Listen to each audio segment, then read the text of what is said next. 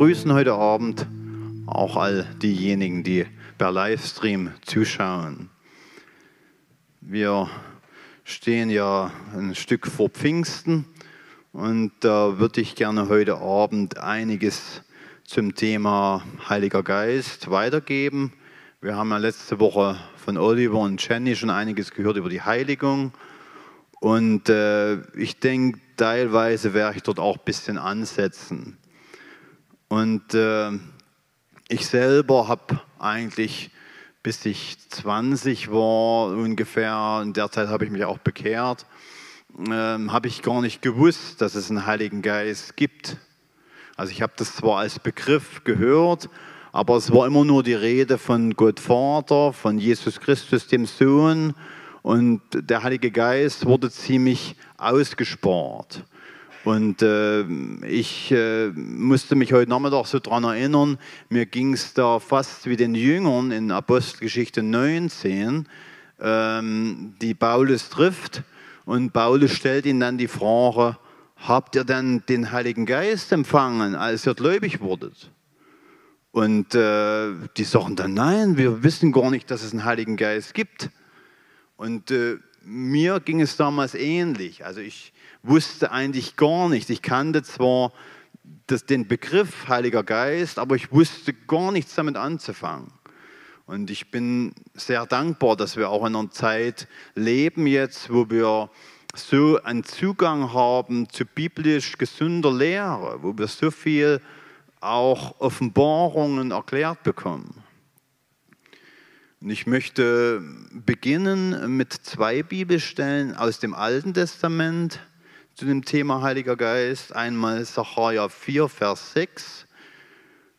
Dort heißt es, es soll nicht durch Heer oder Kraft, sondern durch meinen Geist geschehen, spricht der Herr Zebaoth. Also hier erkennen wir, dass weder menschliche Macht noch Reichtum oder auch Durchhaltevermögen ausreichen würden, um das Reich Gottes zu bauen. Dass eine bleibende Frucht entsteht. Es ist nur durch die Kraft und durch das Wirken des Heiligen Geistes möglich, dass das Reich Gottes gebaut wird. Und dass das Licht des Evangeliums auch die Menschen in unserem Umfeld erreicht und verändert. Eine zweite Stelle ist dann in Sacharja 12, Vers 10. Dort heißt es, und ich werde über das Haus David und über die Bewohner von Jerusalem den Geist der Gnade und des Flehens ausgießen. Und sie werden auf mich blicken, den sie durchbohrt haben und werden über ihn wehklagen, gleich der Wehklage über den einzigen Sohn und bitterlich über ihn Leid tragen, wie man bitterlich über den Erstgeborenen Leid trägt. Das ist nicht ganz so bekannt, diese Stelle. Also Sacharja 4, Vers 6 ist vielen so bekannt, aber die Stelle ist nicht ganz so bekannt. Und hier schreibt der Prophet Sacharja von einem Geist der Gnade und von einem Geist des Gebets. Und der Heilige Geist wird so genannt, weil er errettende Gnade auch bringt, aber auch so wie Traurigkeit über begangene Sünden. Er überführt von Sünde, das lesen wir auch in Johannes 16, Vers 8 bis 9 was dazu führt, dass wir Gott um Vergebung bitten können, dass wir das erkennen, dass wir unsere Schuld erkennen und das, das zeigt der Heilige Geist auf.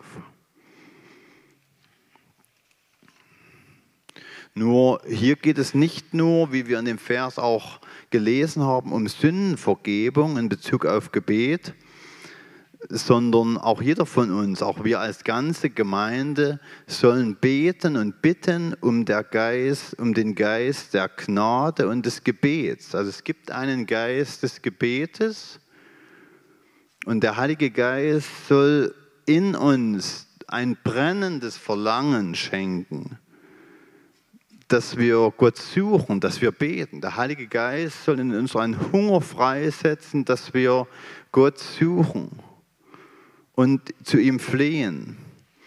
Und der Heilige Geist hilft uns auch bei unserem Gebeten. In Römer 8, 26 heißt es, desgleichen hilft auch der Heilige Geist unserer Schwachheit auf. Denn wir wissen nicht, was wir beten sollen, wie es sich gebührt. Aber der Heilige Geist selbst vertritt uns mit unaussprechlichen Seufzern. Der Heilige Geist kennt den Willen Gottes. Der Heilige Geist, wenn er uns leitet, weiß ganz genau, was Gottes Wille ist. Und wenn wir geleitet vom Heiligen Geist beten, dann wissen wir auch, dass wir im Willen Gottes beten. Und ich habe das ja, glaube ich, schon mal erzählt, äh, als ich diese Stelle noch nicht kannte, war das Gebet mühsam. Das war schwerfällig. Dann war ich fertig mit dem Beten, dann habe ich, ist mir noch was eingefallen, jetzt hast du das vergessen, jetzt hast du das vergessen, daran hast du nicht gedacht. Das war alles aus meinem Fleisch heraus.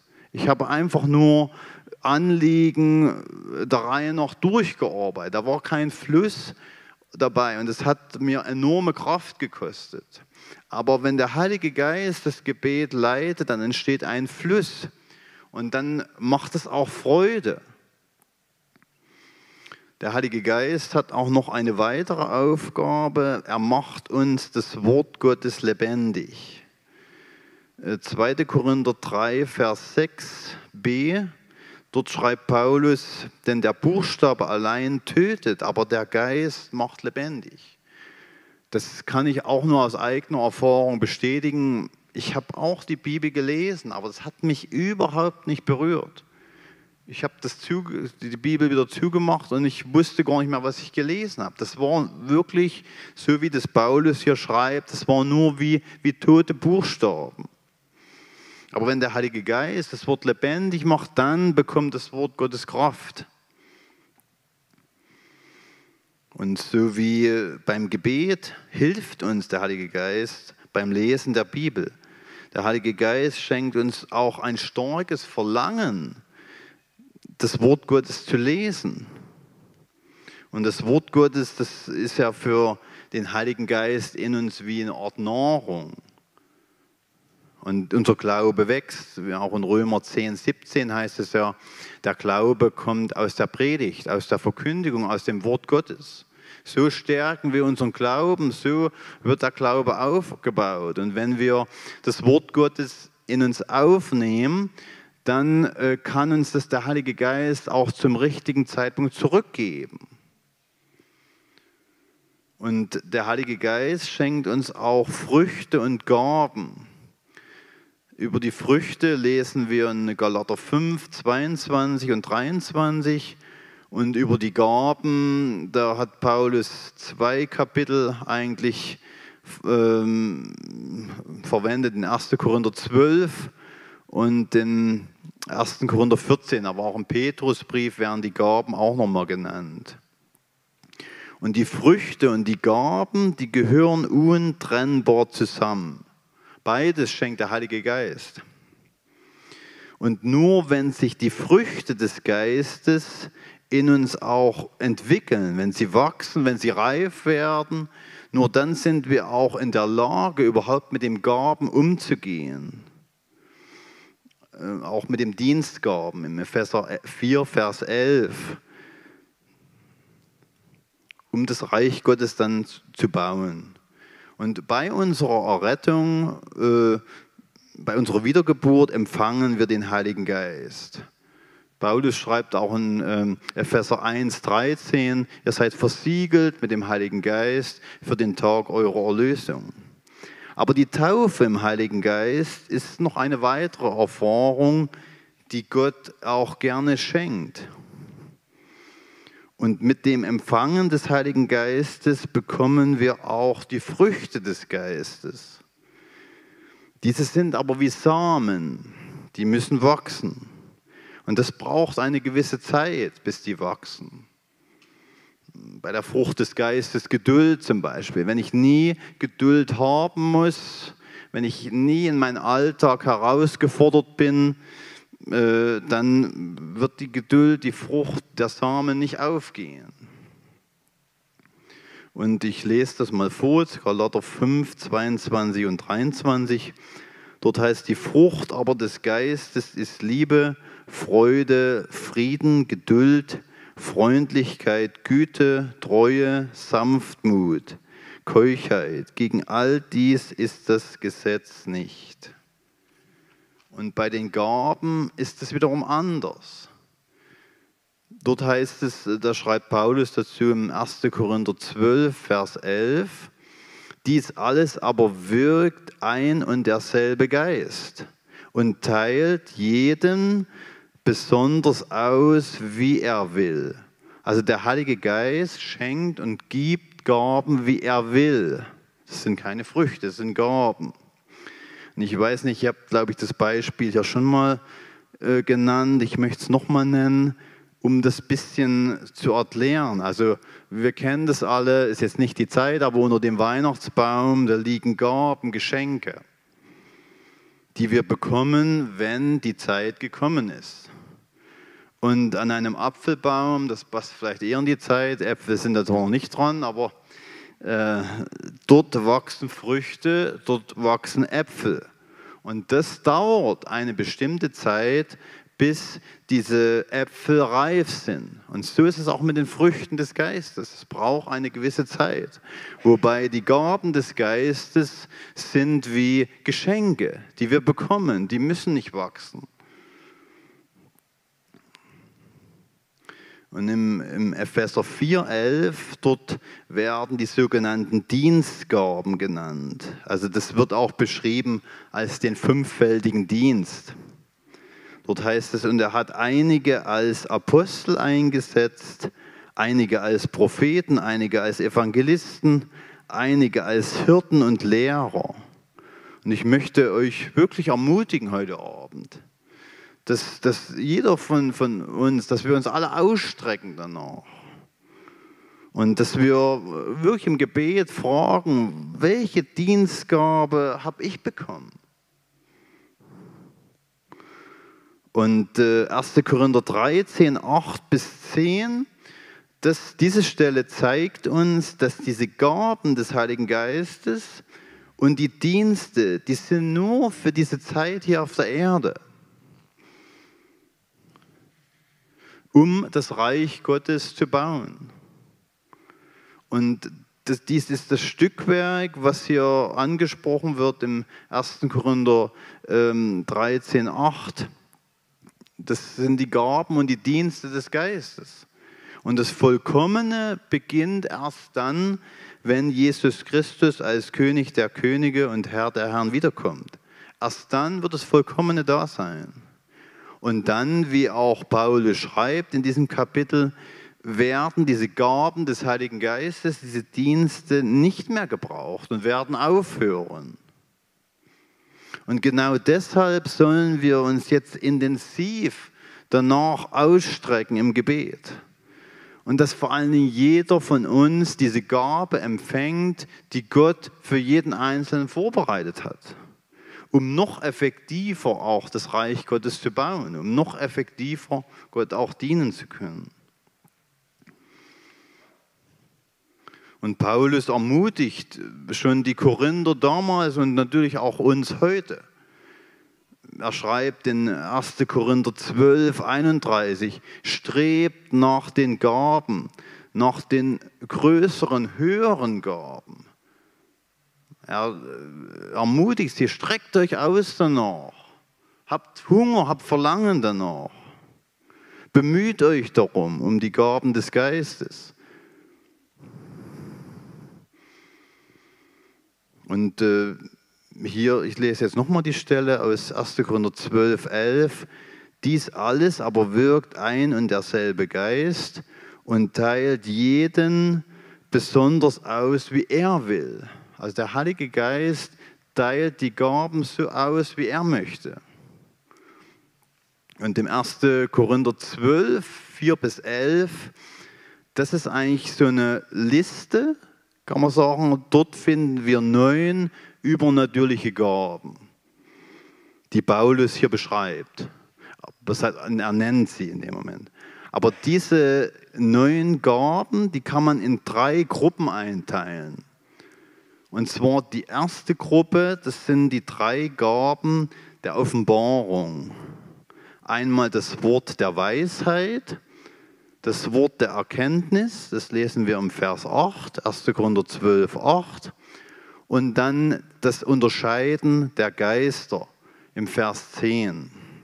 Das sind alles drei Gaben der Offenbarung, die sogenannten Offenbarungsgaben. Dann haben wir noch die zweite Gruppe, das sind die drei Gaben der Kraft. Im Vers 9 die Gabe des Glaubens, dann die Gabe der Heilungen, das steht in der Mehrzahl. In anderen Übersetzungen, heißt auch die Gabe, gesund zu machen, im Vers 9. Und die Gabe, Wunder zu tun, im Vers 10. Und das wird getrennt. Also die Gabe der Heilungen und die Gabe Wunder zu tun sind zwei verschiedene Gaben. Und dann haben wir noch die dritte Gruppe, die Gabe der Stimme. Das ist die Gabe der Zungenrede im Vers 10, die Gabe der Interpretation, das bedeutet das Auslegen des Zungengebets und die Gabe der Prophetie, prophetische Rede, Weissagung, nochmal in Vers 10. Und interessanterweise sind die Gaben der Stimme auch die Gaben, die die meisten Probleme verursachen. Weil die Zunge das Problemkind unseres Körpers ist. Das lesen wir im Jakobus 3. Und die, diese Tatsache, dass die Gaben des Heiligen Geistes missbraucht oder auch nicht nach Gottes Ordnung eingesetzt werden, soll uns jedoch nicht davon abhalten, sich danach auszustrecken. Es gibt wirklich, ich habe das, wo ich jetzt aufgewachsen bin in der evangelischen Landeskirche, da war das überhaupt kein Thema, weil die Leute hatten die Meinung, äh, ja, da wird so viel Missbrauch damit gemacht, das möchten wir lieber nicht, also tun wir uns komplett dagegen stellen. Und dann gibt es wieder das andere Extrem, wo, wo, nur der Fokus auf diese Gaben liegt. Und ich denke, äh, äh, in 1. Korinther 14 schreibt auch Paulus, dass äh, Gott ist ein Gott der Ordnung und er möchte, dass die Gaben nach seiner Ordnung eingesetzt werden. Und wenn die Gaben so eingesetzt werden, wie Gott es möchte, dann äh, gibt es auch keinen Missbrauch der Gaben.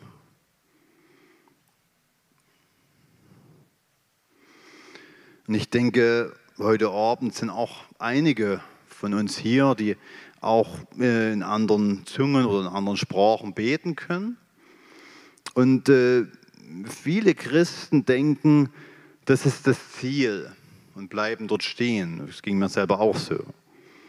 Ich kann jetzt in Zungen beten und jetzt habe ich es. Aber das ist nur der Anfang. Das ist nicht das Ziel.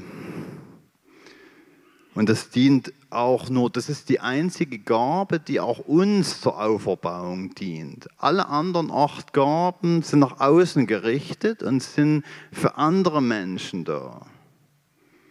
Und das, die Tür für weitere Gaben ist, dass wir einfach die Gabe, die wir haben, intensiv nutzen. Und bei den meisten ist es das Reden in anderen Sprachen oder das Reden in Zungen.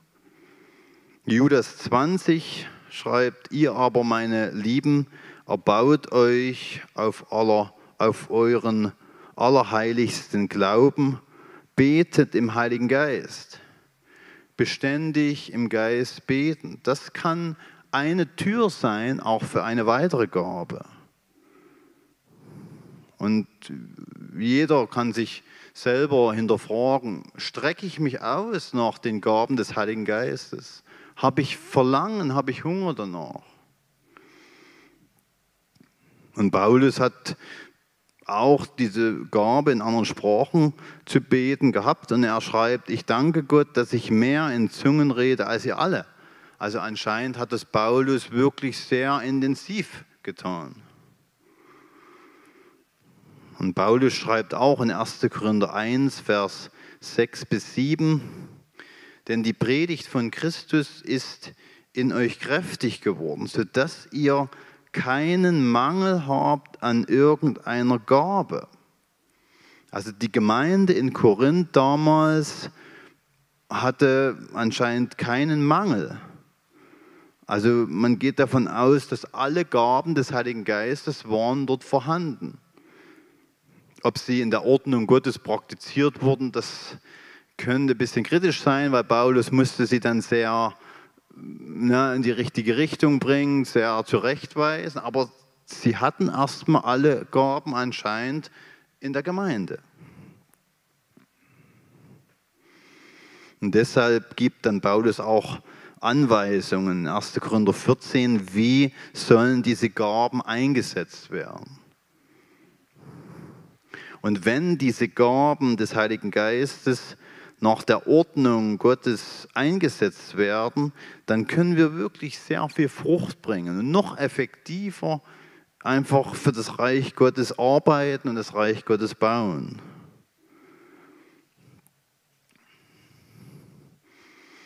Und das Thema soll einfach, oder meine Worte sollen einfach irgendwo ein Stück weit äh, Begeisterung auslösen. Meine, in diesem Wort Begeisterung steckt ja schon das Wort Geist drin. Wenn ich für was nicht begeistert bin, dann strecke ich mich auch nicht danach aus. Also wir brauchen wirklich eine Begeisterung dafür, dass dann das Streben auch zustande kommt nach diesen, diesen Gaben. Dass ein Hunger entsteht.